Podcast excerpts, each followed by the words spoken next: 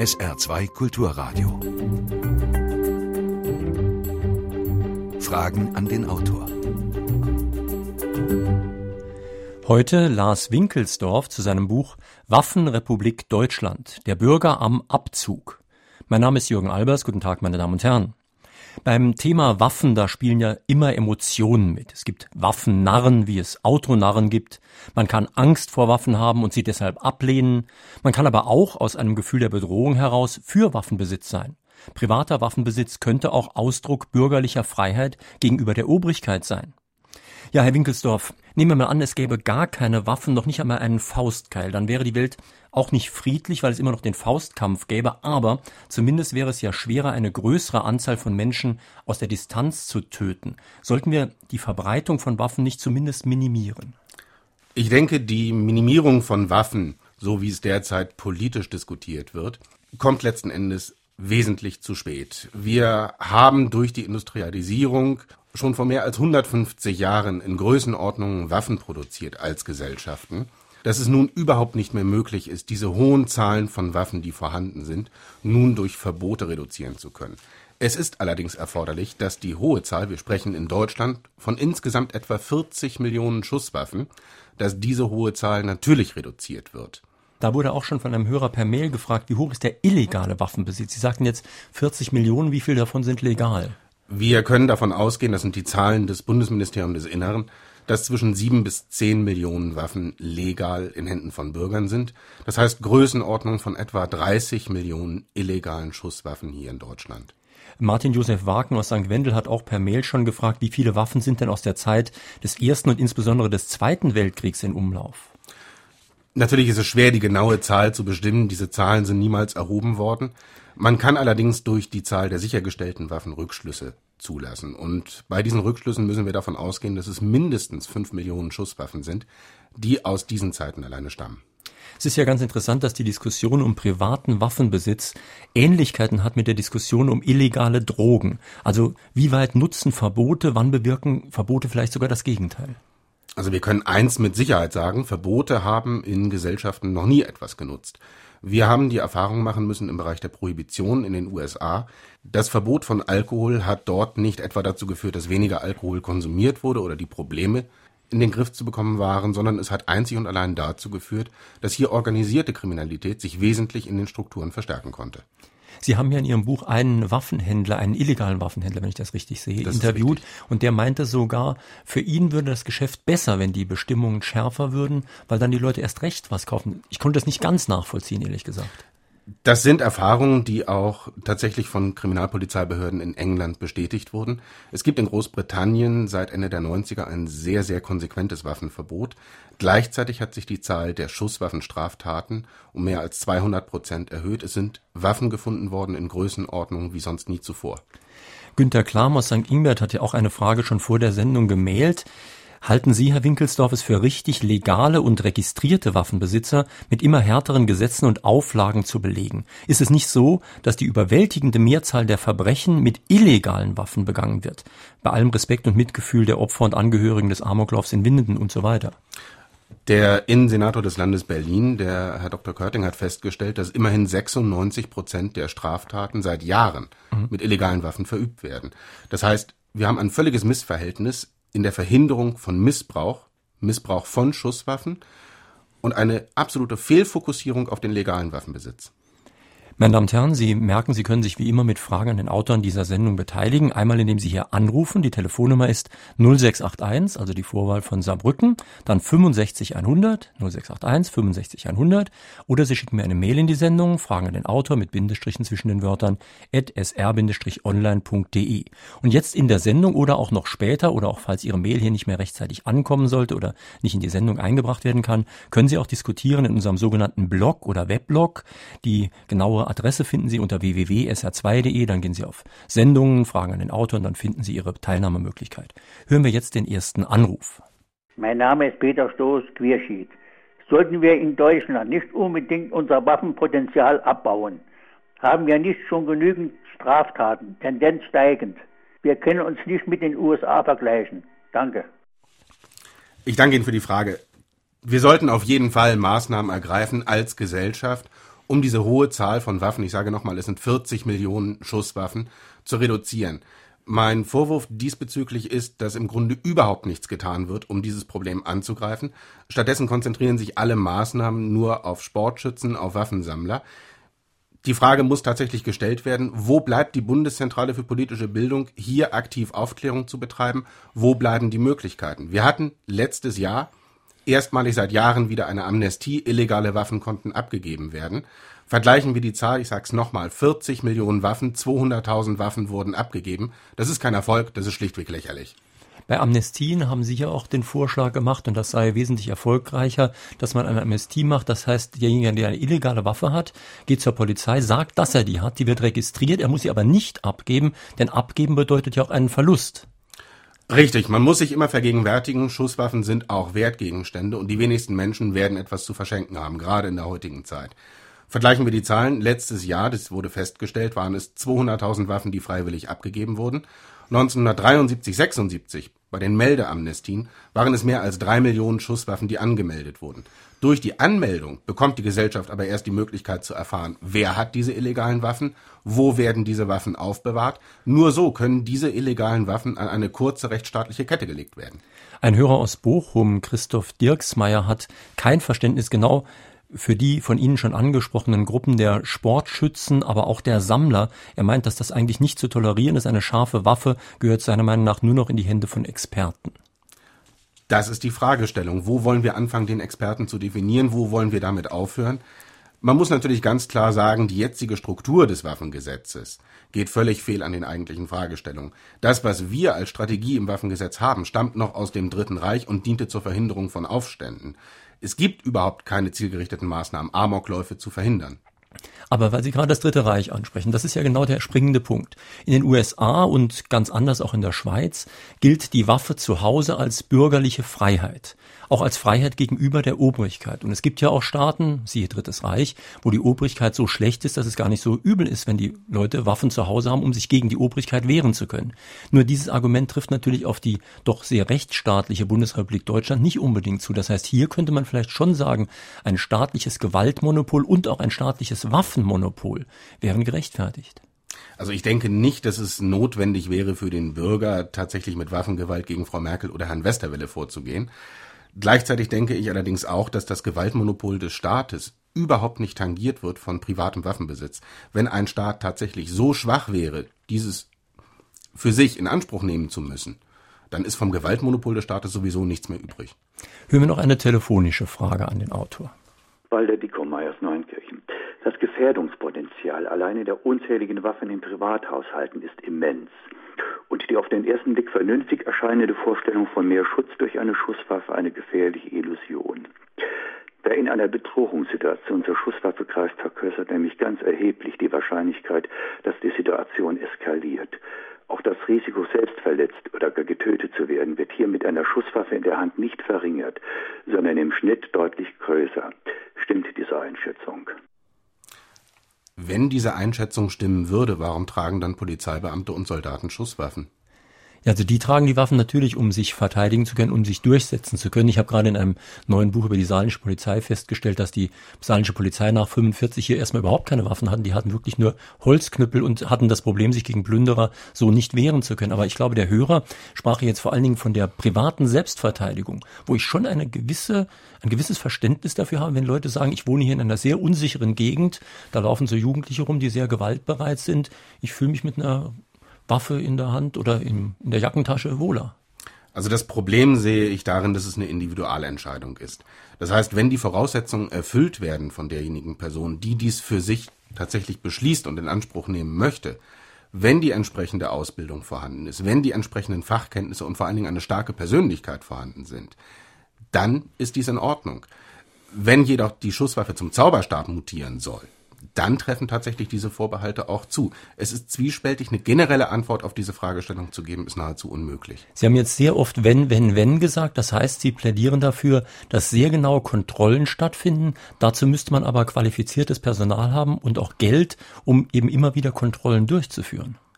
Das ist das Kernproblem. Die Waffenrechtsbehörden in Deutschland sind zum einen hoffnungslos überarbeitet, hoffnungslos unterbesetzt Und die Qualifikation dieses Personals, die reicht vom absoluten Laien bis zum ausgewiesenen Experten. Hier überhaupt erstmal gesetzlich eine homogene Struktur für die Bundesrepublik zu schaffen, das wäre die erste Verpflichtung des Gesetzgebers. Kommen wir doch mal zu den wirklichen Reizthemen. Das sind vor allen Dingen in letzter Zeit die Amokläufe, auch in Deutschland, wo ein Schüler durchdreht und in seiner Schule um sich schießt. Wie schätzen Sie das ein? Hat das was mit dem Waffenrecht zu tun? Es hat teilweise etwas mit dem Waffenrecht zu tun, denn das Waffenrecht ist überhaupt nicht darauf orientiert, diese gewalttätigen Auseinandersetzungen in der Bevölkerung zu verhindern. Ich sage es nochmal, die Gesamtstruktur des Waffenrechts geht an diesen Fragestellungen völlig vorbei. Die Kerngedanken des bundesdeutschen Waffenrechts wurden geschaffen, um bewaffnete Aufstände zu verhindern. Aber diese Amokläufe, die wir jetzt erlebt haben, hätten die verhindert werden können durch zum Beispiel strengere Gesetze? Im Falle des Amoklaufs von Erfurt ist inzwischen hinreichend erwiesen, dass es sich um ein Versagen der zuständigen Waffenrechtsbehörde handelte. Bei ordnungsgemäßer Auslegung des Waffengesetzes wäre es dem Täter niemals möglich gewesen, legal an eine scharfe Schusswaffe zu kommen. Erklären Sie das ein bisschen genauer. Die zuständige Behörde in Erfurt hat waffenrechtliche Erlaubnisse erteilt, obwohl die vom Gesetz vorgeschriebenen Voraussetzungen gar nicht erfüllt waren. Was waren diese Voraussetzungen? Die Voraussetzung war die regelmäßige erfolgreiche Teilnahme an schießsportlichen Übungen in dieser entsprechenden Kategorie. Obwohl der Täter nahezu ausschließlich mit kleinkalibrigen Schusswaffen trainierte, wurde ihm von der Waffenrechtsbehörde eine großkalibrige Pistole Glock 17 genehmigt. Zusätzlich genehmigte ihm die Behörde auch eine Vorderschaft-Repetierflinte. Hier hätte jeder Sachbearbeiter sofort stutzig werden müssen. In Erfurt wurden die Weichen gestellt für die Katastrophe, die sich dann schließlich ereignete. Also ein Versagen der Überwachungsbehörden. Wie war das in Winnenden? In Winnenden hat es sich ehrlich dargestellt. Ich nehme ein einfaches aktuelles Beispiel. Nach dem Amoklauf vor wenigen Monaten hat die Waffenrechtsbehörde in Winnenden die Erben eines Waffenbesitzers angesprochen, wo denn nun tatsächlich die Waffen geblieben seien. Der Waffenbesitzer ist vor etwa zehn Jahren verstorben. Mhm. Darin kann ich keinen ordnungsgemäßen Vollzug sehen. Und da gab es ja noch einige Informationsskandale auch von Seiten der Polizei. Sie berichten in Ihrem Buch auch darüber, also dass auch da Verlautbarungen der Polizei kamen, die nicht sehr glaubwürdig waren. Wir haben es im Falle Erfurt die Untersuchungen des Amoklaufes, auch die späteren Untersuchungen der Untersuchungskommission zum Amoklauf von Erfurt, stimmen nicht mit den Tatsachen überein. Es wurden Behauptungen aufgestellt, die kriminaltechnisch schließlich unmöglich sind. Hören wir noch einen Anruf. Ich rufe aus Pirmasens an und ich habe Feststellungen und Fragen. Unsere deutschen Fregatten und U-Boote, Panzerwaffen, Handfeuerwaffen und so weiter bis Minen sind gefragt in der Welt. So bleibt es nicht aus, dass Deutschland im Waffenexpert auch führend ist. Aber unser geplanter Airbus Militärversion schafft es nicht oder nur knapp, unsere Standardpanzer zu bewegen. Wir mischen also in der Groß Großflugzeugtechnik Antonov-Klasse gar nicht mit und an Flugzeugträgern ist auch nicht zu denken. Ist das immer noch ein Verbot aus der Nachkriegszeit? Ist das noch offen oder haben wir schlicht kein Geld oder die Zeit verpennt? Denn statt wie im Irankrieg zu zahlen ohne Einfluss, hätten wir doch Gerät liefern können, das hätte zumindest hier Arbeit und Produktivität geschaffen. Denn unser Geld hat den Irak auch zerstört. Was meint der Autor? Sind wir nicht Soldaten und Waffenlieferant, Melkkuh gleichzeitig? Gerade wie man es braucht, wird es international so hingestellt. Eine tolle Position ist das nicht, oder? Natürlich ist klar, die Bundesrepublik ist einer der Hauptrüstungsexporteure weltweit. Das, das ist eine unbestreitbare Tatsache. Das Problem im Bereich der Kleinwaffen allerdings ist, dass die in Deutschland derzeit produzierten Kleinwaffen nahezu gar nicht in Erscheinung treten. Sehen wir von einzelnen Ausnahmen ab, wie im Libanon oder auch im Georgien-Konflikt, dann müssen wir feststellen, dass ein Großteil der bei den Konflikten verwendeten Waffen tatsächlich alt sind. Es handelt sich hier um Hinterlassenschaften des Kalten Krieges. Diese Waffen sind 20, 30 Jahre alt. Trotzdem werden damit in Ländern der dritten Welt Massaker verübt. Aber jemand, der Waffen produziert und exportiert, darauf weist auch Jürgen Boos aus St. Ingbert hin, der ist ja immer auch so ein bisschen Mittäter. Und es kann ihm sogar passieren, es ist durchaus denkbar, dass in Afghanistan deutsche Soldaten mit deutschen Waffen getötet werden. Das ist Tatsache. Wir haben natürlich einen, einen hohen Export von Waffen. Das Problem ist, dass der weitere Verbrauch dieser Waffen sich nahezu nicht kontrollieren lässt. Wir sehen in Afghanistan, dass eine große Zahl von Waffen durch die Amerikaner an dort tätige Polizei- oder Militäreinheiten übergeben wurde, zur Verfügung gestellt wurde im Kampf gegen die Taliban, aber eben diese Waffen verschwinden dann auch in dunkle Kanäle. Eben der Anrufer hat ja ganz schön gezeigt, wie breit das Spektrum von Waffen ist. Da war wirklich von größten Kriegswaffen die Rede. Aber wir denken bei Waffen so selten an die unscheinbareren Dinge wie das einfache Messer oder ein Pfeil und Bogen oder eine Armbrust. Also folgen wir den Kriminalitätsstatistiken, dann ist das Tatmittel Nummer eins in Deutschland nicht das Messer oder die Schusswaffe, sondern der Stiefel. Das heißt, wir haben eine Wahrnehmung, die tatsächlich durch die Medien geprägt ist. Wir sehen im Waffenbesitz ein doch sehr großes Problem, gerade durch solche schrecklichen Taten wie in Winnenden. Wenn wir die reinen Zahlen nehmen, dann müssen wir feststellen, dass jedes Jahr in Deutschland mehr Menschen daran sterben, dass sie ihren Kugelschreiber verschlucken, als dass sie durch Sportwaffen erschossen werden. Und wir sind vielleicht geprägt durch Medien, in denen ein sehr unrealistisches Bild dargestellt wird. Also zum Beispiel werden in Medien immer Waffen verwendet, die besonders schrecklich aussehen, also für mich als Laien, die sehr bedrohlich wirken, die aber nicht unbedingt die schlimmsten Waffen sind, während eine Armbrust, habe ich in Ihrem Buch gelesen, von der Durchschlagskraft her eine Maschinenpistole durchaus übertreffen kann. Ja, um ein Vielfaches. Die Darstellung in den Medien hängt natürlich zum einen davon ab, was technisch für die Tricktechniker vor Ort möglich ist. Gerade deswegen wurde die sogenannte Pumpgun als besonders gefährlich angesehen. Inzwischen ist es in Deutschland so, dass Sanitäter sich bereits geweigert haben, Opfer zu versorgen, wenn diese von einer Pumpgun verletzt wurden, weil sie tatsächlich befürchteten, dass diese Opfer explodieren würden. Das ist vollkommen unrealistisch, mhm. aber leider ist das die Tragweite, mit der wir uns auseinandersetzen müssen. Überhaupt muss der Konsument von Filmen, glaube ich, einiges dazulernen. Ich habe zum Beispiel aus Ihrem Buch gelernt, dass die Schalldämpfer völlig unrealistisch dargestellt werden. Absolut. Wir haben Größenordnung, wenn wir einen normalen Kinofilm konsumieren, dann ist der dort dargestellte Schuss wesentlich leiser als der Schuss mit einem Schalldämpfer. Das hat in erster Linie etwas damit zu tun, dass die Zuschauer im Kino natürlich nicht mit Gehörschäden nach Hause gehen sollen. Damit die Tricktechniker dann überhaupt noch eine Möglichkeit hatten, den Schalldämpfer vorzuführen, wurde das Geräusch noch weiter runterreguliert. Mit der Realität hat dies überhaupt nichts mehr gemein. Das heißt aber doch auch, die Realität ist eigentlich gesundheitsschädlich. Das heißt, wenn Sie wirklich sich jetzt ein Gewehr an die Backe halten und schießen ein paar Mal, dann ist Ihr Gehör geschädigt. Mein Gehör ist auf jeden Fall geschädigt. Das gebe ich unumwunden zu. Also Ihr, die Sie jetzt hier vor mir sitzen, ist geschädigt, ja. obwohl Sie doch wahrscheinlich ähm, diese Ohrenschützer tragen. Also trotz Gehörschutz übertragen sich hier natürlich gewisse Lärmereignisse über die Knochenleitung in das Ohr. Das heißt, über das Gesicht wird der Schall schon übertragen. Und dann haben wir natürlich immer noch eine Vielzahl von Situationen, wo ohne Gehörschutz geschossen werden muss. Dass das Gehör dort unweigerlich leidet, ist klar.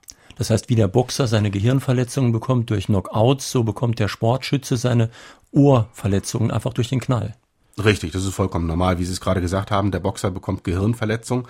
Nehmen wir das ganz einfache Beispiel, der Ringer bekommt seine Ohren und genauso ist es natürlich beim Sportschützen. Auch hier leidet das Gehör. Von daher wäre es wichtig, dass Schalldämpfer tatsächlich nicht freigegeben, aber doch zumindest liberaler gehandhabt werden als bisher, damit solche Versorgungskosten für die Gesellschaft reduziert werden könnten. Wobei allerdings auch der Schalldämpfer, das weiß ich auch nur aus Ihrem Buch, nur bestimmte Quellen des Schalls überhaupt dämpfen kann, während andere Quellen überhaupt nicht zu dämpfen sind. Richtig. Es ist einmal der Knall direkt an der Mündung der Schusswaffe. Das kommt durch die verbrennenden Pulverpartikel, durch die tatsächliche Explosion, die in der Waffe stattfindet. Dann allerdings durch das Geschoss selber. Das wird die Schallmauer durchbrechen in den allermeisten Fällen. Und dieser Überschallknall lässt sich nicht regulieren. Hören wir noch einen Anruf. Guten Tag, mein Name ist Christian Nitschke aus Neunkirchen. Ich habe folgende Frage an den Autor. In Deutschland werden sehr viele Waffen produziert. Deutschland ist dritt- oder viertgrößter Waffenproduzent und Exporteur der Welt. Wäre es nicht sinnvoll, bevor man bei dem Bürger anfängt, Waffen aus dem Verkehr zu ziehen, erst einmal die komplette Produktion von Militärwaffen in Deutschland einzustellen und lediglich nur noch Waffen für den Polizeigebrauch herzustellen? Das ist ja das überwiegende Problem in Deutschland. Die Waffen, die hierzulande produziert werden, sind zum überwiegenden Teil für Polizei und Militär konstruiert und werden auch nur an solche Behörden verkauft. Die Fragestellung ist dann nur, wie seriös sind Militär- und Polizeibehörden im Ausland? Und wie seriös und äh, verantwortungsbewusst gehen unsere Polizisten und unsere Soldaten mit ihren Waffen um.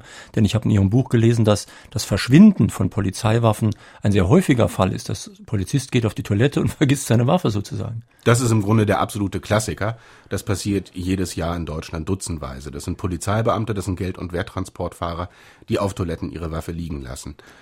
Wir haben ebenso Fälle, wo solche Waffen gestohlen werden, tatsächlich mit Vorsatz gestohlen werden. Es sind aber auch viele Fälle dabei, wo diese Waffen schlichtweg in der Öffentlichkeit verloren gehen.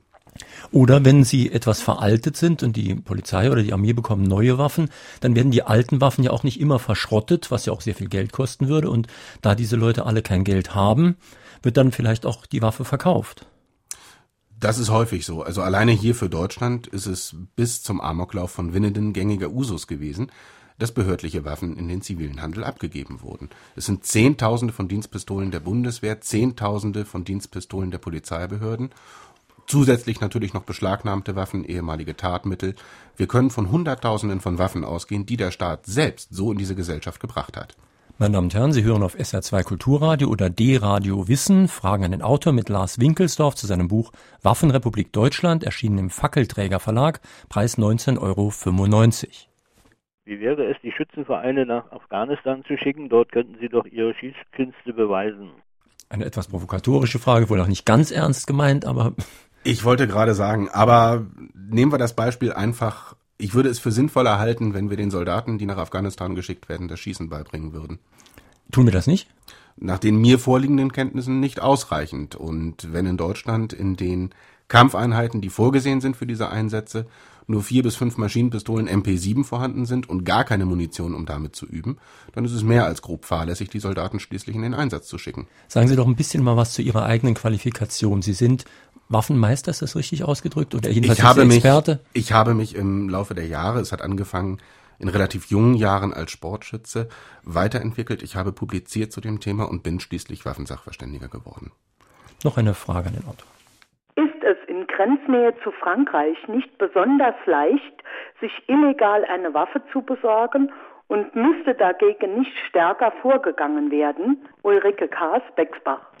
Es ist tatsächlich so, dass in Deutschland ein vergleichsweise strenges Waffenrecht vorhanden ist. Wir haben aber im europäischen Ausland teilweise auch sehr liberale Waffenrechtsgebung.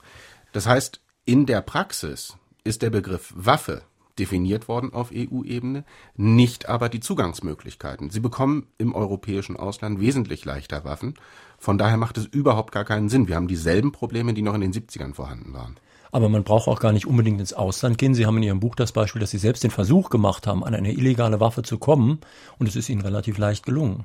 Also wir können sagen, dass Deutschland tatsächlich mit illegalen Waffen kontaminiert ist. Ich habe dieses Beispiel vor wenigen Wochen nochmal in Berlin unternommen es war mir möglich, nach 43 Minuten Suche eine illegale Waffe in der Hand zu halten. Also wenn man weiß, wo man fragen muss, und damit meine ich jetzt nicht kriminelle Kreise am Bahnhof, sondern zielgerichtet Wohnungsauflösungen, dann ist es überhaupt gar kein Problem, solche Waffen zu finden. Peter Dörr aus Hasborn fragt, warum werden zugelassene Waffen nicht rechtsverbindlich mit biometrischem Fingerabdruck gegen Missbrauch gesichert? Die Frage ist etwas kompliziert, auch wenn sie einfach klingt. Die Sicherung von Schusswaffen, egal ob nun biometrisch oder mit anderen Möglichkeiten, erfolgt ja durch den Besitzer. Und wir haben gesehen im Falle Erfurt, dieses würde im Endeffekt überhaupt nichts verhindern. Das nächste Problem ist, dass momentan alle diese Sicherheitseinrichtungen, die auf dem Markt angeboten sind, noch nicht so ausgereift sind, dass man dies kritiklos in Anspruch nehmen könnte. Damit sind wir jetzt genau schon bei der Waffenindustrie. Denn die vertreibt ja nicht nur Waffen, sondern sie vertreibt auch Waffensperren. Erzählen Sie doch mal bitte, was da überhaupt möglich ist und wer sich für was einsetzt. Wir haben unterschiedliche Strömungen, wenn es diese Waffensperren betrifft. Grundsätzlich muss man sagen, es ist natürlich sinnvoll und auch lobenswert, dass Schusswaffen so sicher wie nur irgend möglich gelagert werden, um einem Missbrauch vorzubeugen. Hier ist in erster Linie an den Missbrauch durch Dritte zu denken. Es gibt zahlreiche Möglichkeiten, dies technisch zu erreichen. Das geht von einfachen Abzugsschlössern in der Größenordnung von 10 bis 20 Euro bis hin eben zu solchen biometrischen Sicherungseinrichtungen, die dann entsprechend teurer sind. Und was ich gar nicht erwartet hätte, nach einigem Nachdenken kann ich sie mir inzwischen aber doch vorstellen, ist, dass die Waffenlobby durchaus sich manchmal auf die Seite der Waffengegner stellt, scheinbar zumindestens, um dann zu sagen, wir fordern jetzt hier gesetzliche Auflagen, das heißt jeder Waffenbesitzer muss eine Waffensperre dieser und dieser Art haben und damit kann man natürlich auch ein Milliardengeschäft machen, indem man diese vielen Millionen Waffen nachrüstet mit einer Waffensperre. Das heißt, oft stecken vielleicht hinter Bürgerinitiativen auch Leute, die man da gar nicht vermuten würde. Also im Falle des Aktionsbündnisses Winnenden kann jedenfalls festgestellt werden, dass dort die Firma Quellsysteme mit zu den Stiftungsgründern gehört, Diese Firma Quellsystem hat eine interessante Personalunion. Der Geschäftsführer ist gleichzeitig Mehrheitseigner bei einem Hersteller solcher Sicherheitssysteme, der es sich selbst zum erklärten Ziel, das hat er öffentlich verkündet gemacht hat, mehrere Millionen Schusswaffen in den legalen Markt zu bringen. Das heißt, es ist bei einem solchen Bündnis durchaus möglich, dass sehr wohlmeinende Betroffene aus völlig verständlichen Motiven sagen, wir wollen, dass die Waffen äh, entweder ganz abgeschafft werden oder dass sie jedenfalls sehr viel sicherer gemacht werden. Und da hängt sich dann jemand anderes aus kommerziellen Interessen dran und versucht dann eben auch sein Süppchen zu kochen. Also ich denke, dass zumindest die Frage gestellt werden muss, ob eine Unabhängigkeit noch gewährleistet ist oder ob nicht sogar die eigentlichen erklärten Zielsetzungen des Aktionsbündnisses damit konterkariert werden. Ja, die Zahl von 40 Millionen Schusswaffen ist ja wirklich sehr hoch. Mich würde interessieren, wie diese Zahl zustande kommt, also wie man das überhaupt herausbekommen hat. Und dann würde mich interessieren, welche Arten von Schusswaffen äh, dies umfasst. Also sagen wir, die, die erste Antwort ist schon auf die letzte Frage. Umfasst davon sind nahezu alle Schusswaffen. Das beginnt beim einfachen doppelläufigen Vorderlader aus der Zeit von 1830 und endet bei modernen Waffen wie der Kalaschnikow oder anderen modernen Sturmgewehren. Die hohe Zahl ist im Endeffekt leicht nachzuverfolgen. 1973, 1976 haben die Hersteller sich geäußert, dass damals bei den relativ frei verkaufbaren Schusswaffen, wir reden von, von Langwaffen, von Kleinkaliberwaffen, etwa 20 Millionen Waffen in den Handel gelangt sind. Das waren auch Firmen wie Neckermann oder, oder der Otto-Versand, die dies getan haben. Ich habe in Ihrem Buch gelesen, ganz am Anfang durften sogar in Tabakgeschäften Waffen verkauft werden. Das war also gar nicht so reglementiert. Richtig, bis zum Terrorismus der Roten Armee-Fraktion war es tatsächlich so, dass sie Kleinkalibergewehre im Tabakladen am Kiosk um die Ecke bekommen haben oder eben auch im Versandhauskatalog heute namhafter Modehäuser bestellen konnten. Und allein dieses umfasst schon 20 Millionen Waffen. Nehmen wir die Zahl der Waffen, die im Weltkrieg verloren gegangen sind, die im Zweiten Weltkrieg dann verloren gegangen sind und was damals ebenfalls frei in der Gesellschaft gehandelt wurde, dann ist die Zahl von 30 Millionen Schusswaffen tatsächlich sehr niedrig gegriffen. Sie haben jetzt mehrere Typen von Waffen angesprochen und da will ich jetzt schon davon profitieren, mal einen Experten hier zu haben. Normal würde man ja denken, Kleinkaliber ist klein, also relativ harmlos, Großkaliber ist groß, also relativ gefährlich. Ich habe in Ihrem Buch gelesen, dass das absolut nicht so sein muss. Nein, also wir haben natürlich eine verschobene Wahrnehmung. Die Begriffe Klein- und Großkaliber sind Begriffe, die aus der englischsprachigen Militärterminologie stammen, was dann auch von den Vereinten Nationen übernommen wurde. Großkaliber in der eigentlichen Definition bezieht sich aber nicht auf Pistolen oder Gewehre, sondern es bezieht sich auf Größenordnung ab Kaliber 20 Millimeter. Gemeint sind damit also Raketensysteme, sind Artilleriesysteme oder ähnliches, wo natürlich gesagt werden muss, dass ein Privatmann keinerlei Bedarf hat, ein Flugabwehrgeschütz zu besitzen wenn wir über die Schusswaffen... Es sei denn, er wohnt in der Einflugschneise. Das mag, das mag für Einzelne sicherlich begehrlich sein.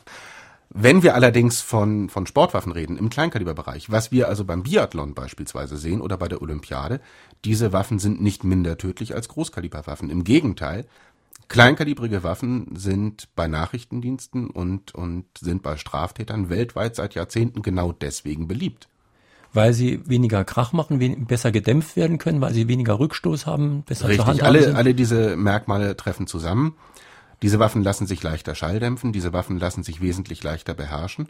Und man muss sogar sagen, dass die Verletzungswirkung einer Kleinkaliberwaffe wesentlich bestialischer ist als die einer großkalibrigen. Inge Käufer aus Saarbrücken fragt auch nach einer Art Waffen. Warum gibt es Soft-Air-Waffen? Man kann doch auf den ersten Blick nicht erkennen, ob diese echt sind. Mit denen werden auch Leute überfallen. Software-Waffen sind entstanden vor etwa 30 Jahren in Japan, in dem ein absolutes Waffenbesitzverbot gilt. Das waren Alternativen, damit Freizeitsportler dort ihren Interessen nachgehen konnten, ohne dass die Sicherheit gefährdet wird. Die Konsequenz sehen wir jetzt hier in Deutschland. Erklären Sie ein bisschen, was das ist. Da ist das Wort Luft drin. Es handelt sich im Grunde um man könnte sagen Luftpistolen oder Luftgewehre, die mit relativ niedrigen Energien arbeiten und kleine Plastikkugeln verschießen. Im Endeffekt wesentlich harmloser, wesentlich ungefährlicher als die sonst sportlich üblichen Luftgewehre. Leider aber aufgrund der geringen Preisstrukturen, diese Waffen gibt es schon ab etwa 20 Euro zu kaufen, natürlich für Jugendliche interessant und dies lädt dann wieder zum Missbrauch ein. Ich sprach vorhin in meinem Anruf nicht von Polizisten und Soldaten, sondern ausdrücklich von Schusswaffen in Privathaushalten. Daher nochmals, ist das Gefühl der Sicherheit durch eine Schusswaffe im Privathaushalt nicht doch oft sehr trügerisch? Ich sage es nochmal, es kommt darauf an, welche Ausbildung, welche Qualifikation dann derjenige hat, der mit dieser Schusswaffe umgeht. Wenn keine Qualifikationen vorhanden sind, ist diese scheinbare Sicherheit tatsächlich trügerisch. Diese Situation ist hochgradig gefährlich. Ist die Ausbildung vorhanden? Sind die entsprechenden Kenntnisse vorhanden? Ist die Person verantwortungsbewusst genug dafür? Dann sehe ich darin kein Problem. Wir dürfen eigentlich nicht nur über Waffen sprechen, sondern wir müssen über ihre Besitzer sprechen. Es gibt ja da ganz harmlose Opas, die vielleicht ein paar antike Waffen sammeln, aber es gibt auch hochkriminelle Leute. Und da kommen jetzt wieder die Medien ins Spiel. Wenn wir eine Gesellschaft haben, in der wie Sie schreiben, die Leute eine immer höhere Dosis der Droge Gewalt brauchen, was man schon im Kino sehen kann, dann werden die Leute ja auch gewaltbereiter und damit wird auch der Umgang mit Waffen wieder gefährlicher. Das ist ein Kernproblem. Wir erleben es momentan, dass Kinder und Jugendliche wesentlich stärker durch Kino, durch Fernsehen geprägt werden, als dies in der Schule überhaupt noch der Fall sein kann. Die Eltern, notgedrungen, sind nicht zu Hause, kommen ihren Interessen nach oder müssen einen Beruf ausüben, sodass die Kinder sich mehr oder weniger selbst überlassen sind. Durch die konsumierte Gewalt, und wir reden hier von, von täglich mehreren Stunden, unkritischer Konsum dieser Gewalt führt dann dazu, dass diese Lösungsmodelle übernommen werden. Und zu diesen Lösungsmodellen, die wir dann tatsächlich tagtäglich miterleben müssen, gehört dann eben auch der Missbrauch von Schusswaffen. Vergleichen wir einfach die, die Struktur der Vorabendserien in öffentlich-rechtlichen Medien vor 20 Jahren waren es Sendungen wie Ich heirate eine Familie oder es waren, waren Sendungen, wo es um einen Tierarzt ging. Heutzutage muss da ständig irgendetwas explodieren. Es wird ständig geschossen. Es ist dieselbe Uhrzeit. Wir erleben ja diese Veränderung. Und das ist ja jetzt nur das, was ich über Augen und Ohren wahrnehme. Aber zum aktiven Töten werde ich ja mehr herangeführt durch sogenannte, ich sag mal, Ballerspiele, also Computerspiele, bei denen man im günstigsten Fall noch irgendwelche Aliens oder gar reale Menschen umbringt. Wir haben natürlich Freizeitaktivitäten von Kindern und Jugendlichen. Das hat sich in den vergangenen Jahrzehnten überhaupt nicht so sehr geändert. Also früher war es dieses Räuber- und Gendarmspiel. Heute sitzen sie mit ähnlichen Zielsetzungen vor dem Computer. Das eigentliche Problem ist dann immer, wenn diese Gewalt, und es ist Gewalt, unkritisch konsumiert wird. Hier sind tatsächlich die Eltern gefordert, hier sind die Schulen gefordert, auf diese jungen Persönlichkeiten einzugehen und die alternativen Lösungswege abseits dieser Gewalt nochmal neu immer wieder aufzuzeigen. SR2 Kulturradio, Frage an den Autor zum Thema Waffenrepublik Deutschland. Haben Sie einen guten Vorschlag, wie man eine bessere Kontrolle bei Jugendlichen vornehmen könnte, damit sie nicht so einfach am Abzug sind?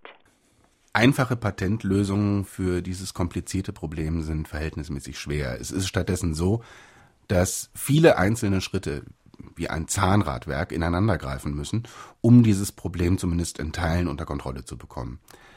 Wenn es um die Strukturen der Waffen geht, dann sind natürlich hier in erster Linie die Behörden gefragt. Und hier kann nur durch vernünftige, fundierte Aufklärungsarbeit gegenüber den Betroffenen etwas unternommen werden.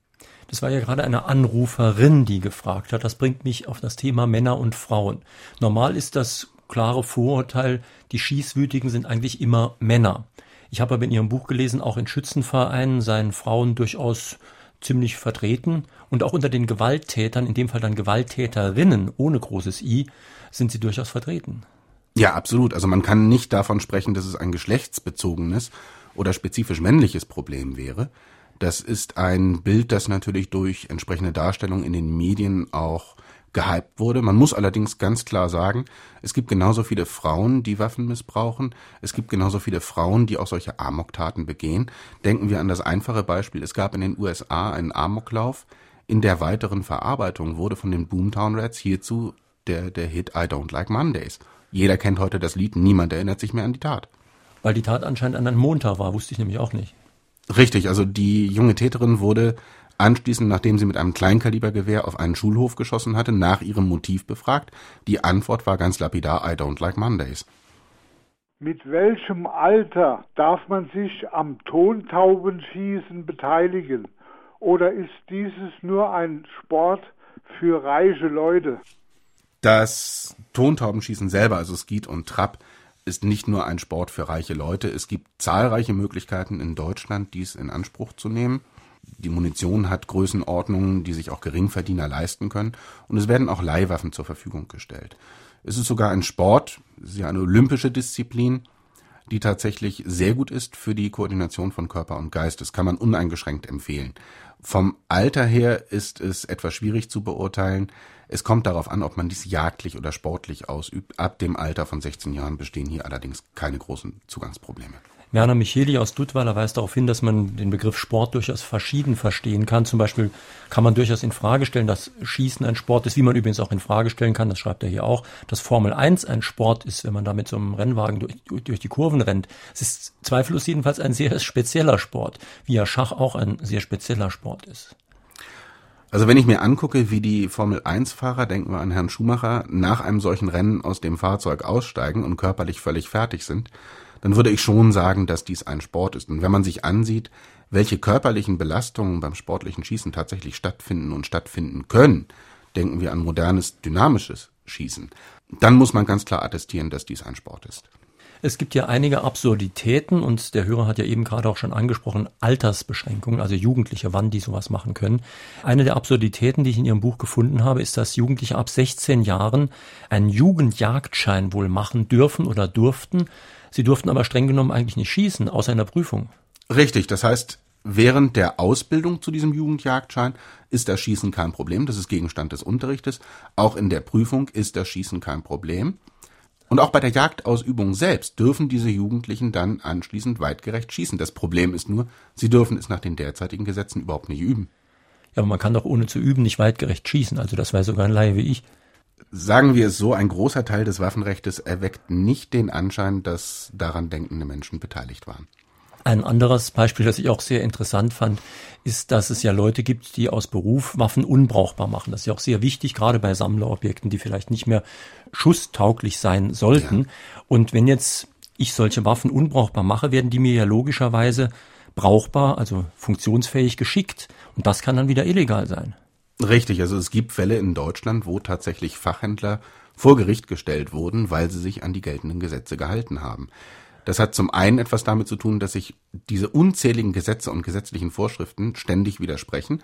Es hat auch etwas damit zu tun, dass natürlich den entsprechenden Strafverfolgungsbehörden nicht selten die erforderliche Qualifikation fehlt, dies beurteilen zu können. Kann man Ihnen die nicht geben, diese Qualifikation? Das ist in Deutschland derzeit scheinbar nicht erwünscht. Kostet es zu viel Geld? Hat man zu wenig Personal oder Also ein? Sportschütze zahlt für einen Wochenendkursus im Bereich der Waffensachkunde etwa 70 bis 80 Euro. Das Geld scheint nicht vorhanden zu sein bei Polizeibehörden und bei Staatsanwaltschaften, um das Personal adäquat ausbilden zu können. Sie schreiben in Ihrem Buch ja, die Prüfungen, was solche Sachkunde betrifft, seien ziemlich hart. Das ist tatsächlich der Fall. Also es sind detaillierte technische Kenntnisse über Waffen nachzuweisen. Es sind sehr genaue Kenntnisse nachzuweisen über das gegenwärtige Waffenrecht. Es gibt ja auch einen verbindlichen Fragenkatalog des Bundesverwaltungsamtes. Zusätzlich muss man nachweisen, dass man tatsächlich in der Lage ist, körperlich in der Lage ist zu schießen.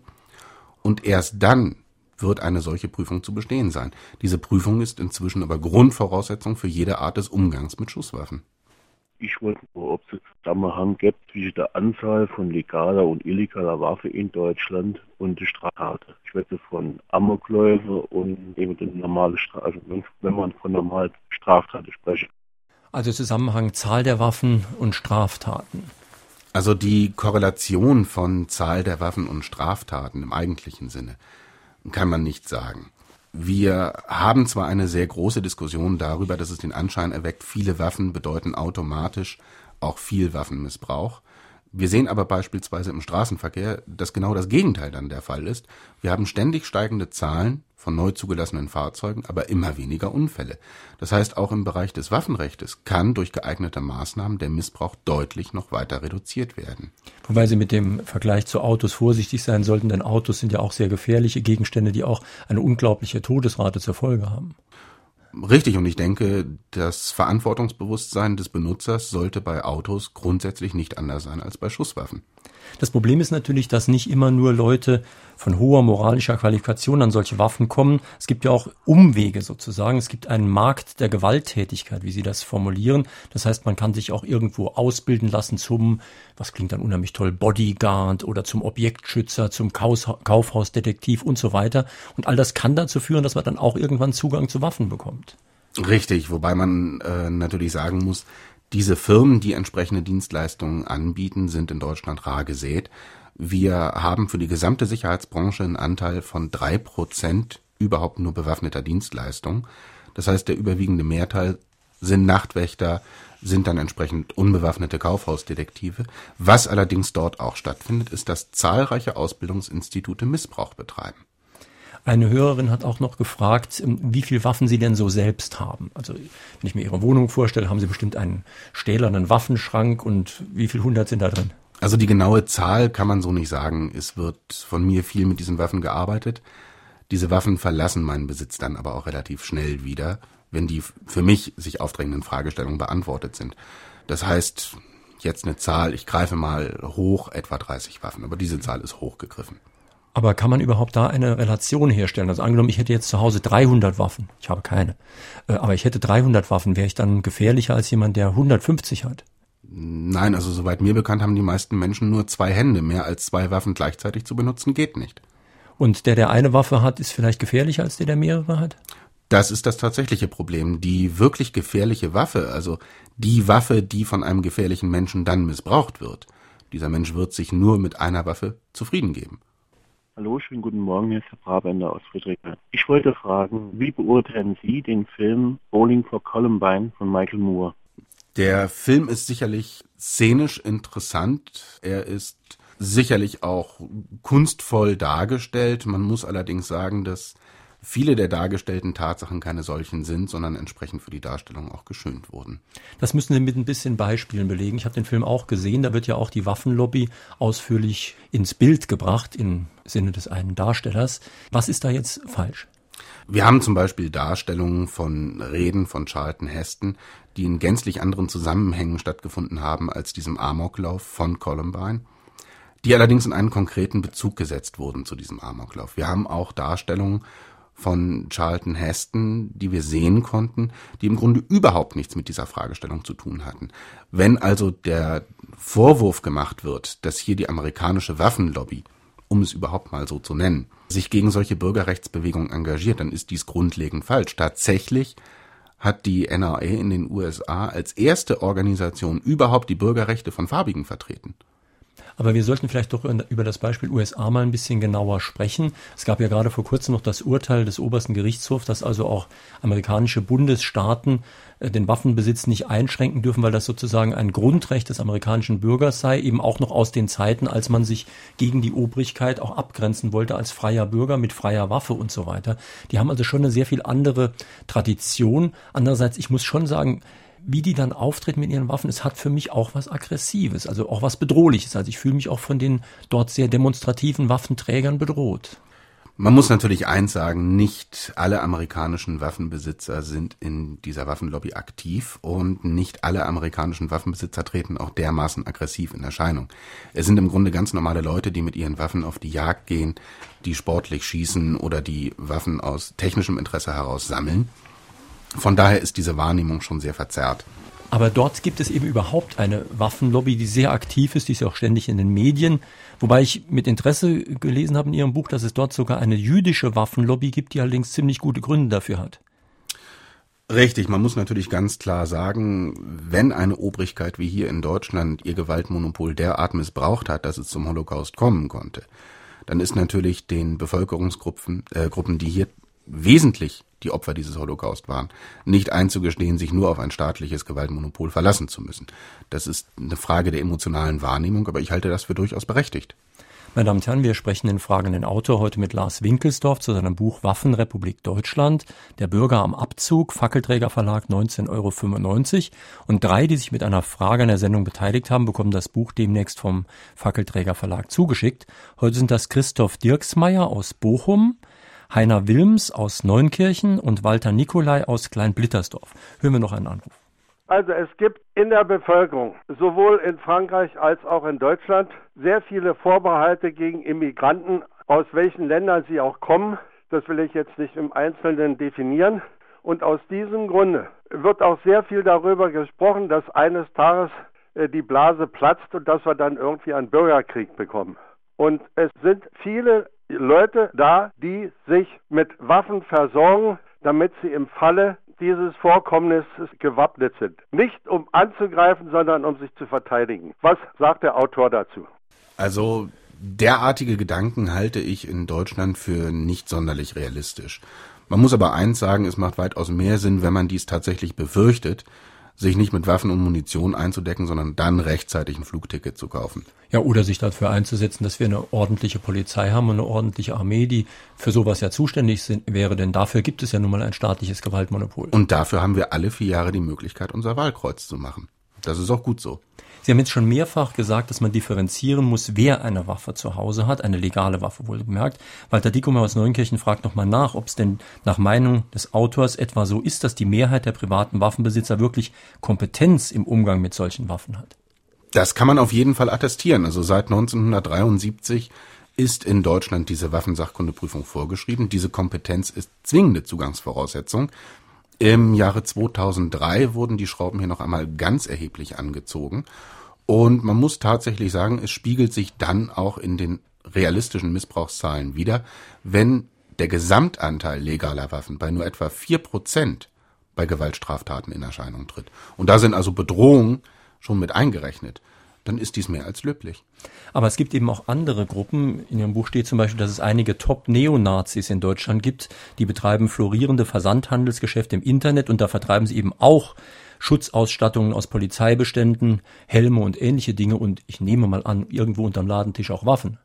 Also es ist, es ist ganz klar, dass auch in rechtsextremen Kreisen Schusswaffen vorhanden sind. Es hat immer wieder Fälle gegeben, wo ein solcher Missbrauch von Schusswaffen durch Neonazis auch nachgewiesen werden konnte. Und es besteht natürlich eine gewisse Affinität. Aber da muss man ganz klar sagen, das Problem sind dann in erster Linie die Rechtsextremen und nicht die Möglichkeiten des Waffengesetzes. Wir sehen allerdings, dass es in Deutschland einige führende Neonazis gibt, auch auf regionaler Ebene, die Zugang zu Schusswaffen hatten, obwohl dies vom Gesetz ausgeschlossen wird. Ausdrücklich untersagt das Waffengesetz solchen Personengruppen einen Zugang zu scharfen Waffen. Ich habe gehört, in der Schweiz können die äh, Wehrfähigen und Wehrpflichtigen nach ihrer Ausbildung die Waffe mit nach Hause nehmen. Das äh, wird wohl deshalb gemacht, äh, um das Land besser zu schützen. Hat es dadurch mehr Unfälle und Übergriffe und Kriminalität gegeben? Und was meint der Autor dazu? Also das Schweizer Wehrsystem unterscheidet sich grundlegend von dem, was wir hier in Deutschland kennen.